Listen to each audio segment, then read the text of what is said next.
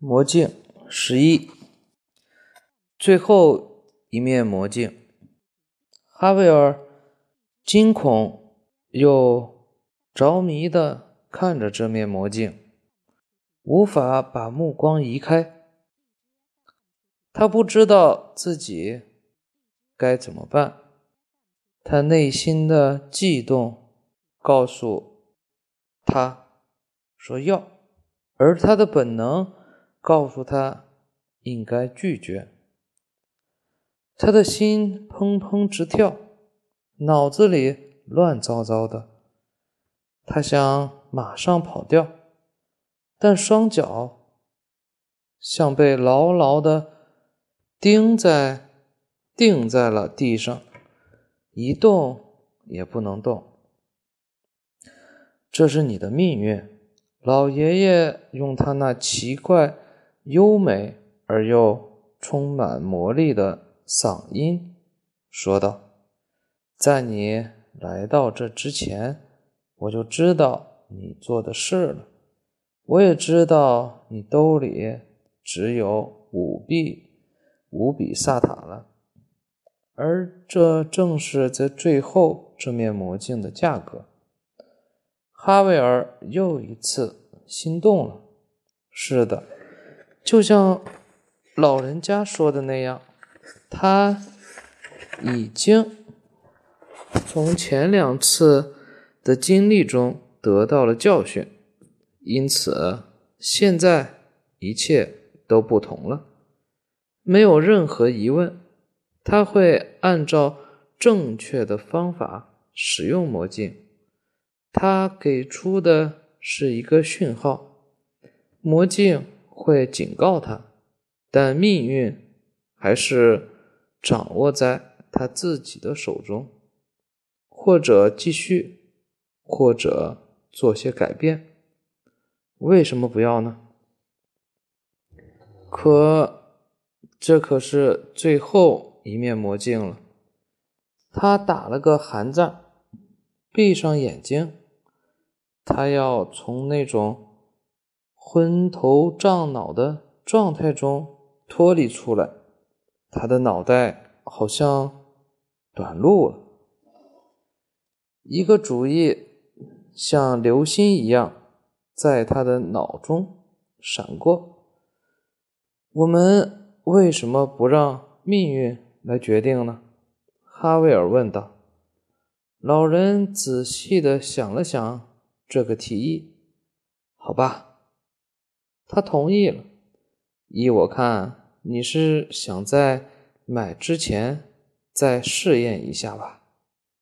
但是我已经跟你说过了，我在你到来之前已经看到了交易完成了。那是你看到的，我并没有。哈维尔得意地说道。老爷爷眨了眨眼睛。哈维尔看向魔镜，他离他很近，以便立即就能看到未来。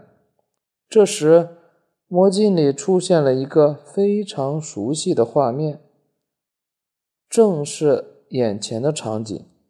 他在镜中看到了老爷爷手里拿着镜子，独自站在那儿，但哈维尔并没有看到。他自己，你看到了？哈维尔喊道：“是你在里面，手里还拿着镜子。我应该已经离开了。”不是这样的，老爷爷纠正他说：“那是因为魔镜仍然是我的，你还没有买呀。”哈维尔眼睛一亮。不应该再看魔镜了，他面向老爷爷说道：“你说你在魔镜里看到我买了你的魔镜，但是这个画面证明魔镜最终留在了你的手里。我离开了，未来已经替我做出决定了。你的意思是想要？”错过这次机会吗？是的，不，我不这么认为。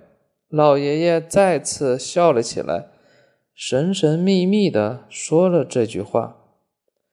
我认为是这样的，哈维尔坚持道。我已经受够了那两面魔镜了，我宁愿不知道将来会发生什么。你认为未来替你做了决定吗？是的。那么你就应该知道你会买这面镜子的，因为这回我骗了你，你知道吗？老人的眼睛变红了，光彩四溢，像所有优秀的售货员一样。我用了最古老的花招之一。我跟你说，这是我剩下的最后一面镜子，但事实是我还有别的。他把手伸进了长大褂，但是哈维尔却不想再多等一秒钟了。不不，他喊道，他转身就跑，像被鬼追一样。鬼追一样，人们被他的叫声吓了一跳。只见他疯了似的跑掉了。有的人问他怎么了，有的人窃窃私语说：“这很平常，小孩子经常这样。”这时，哈维尔已经跑得不见踪影了，只剩下老爷爷独自一人。他把手。从袖子里伸出来，神神秘秘的笑着。很好，很好，他低声说道。魔镜还在他的手里，他把它拿到眼前，看向他那光洁的镜子，里面什么都没映射出来，什么也没有。他笑意不减，慢慢的。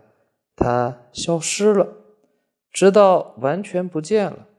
没有人看他，也没人能看到他。但是如果可能的话，他们最后看到的，就是他那双闪烁着强烈光芒的眼睛。现在完全是白色的，如同。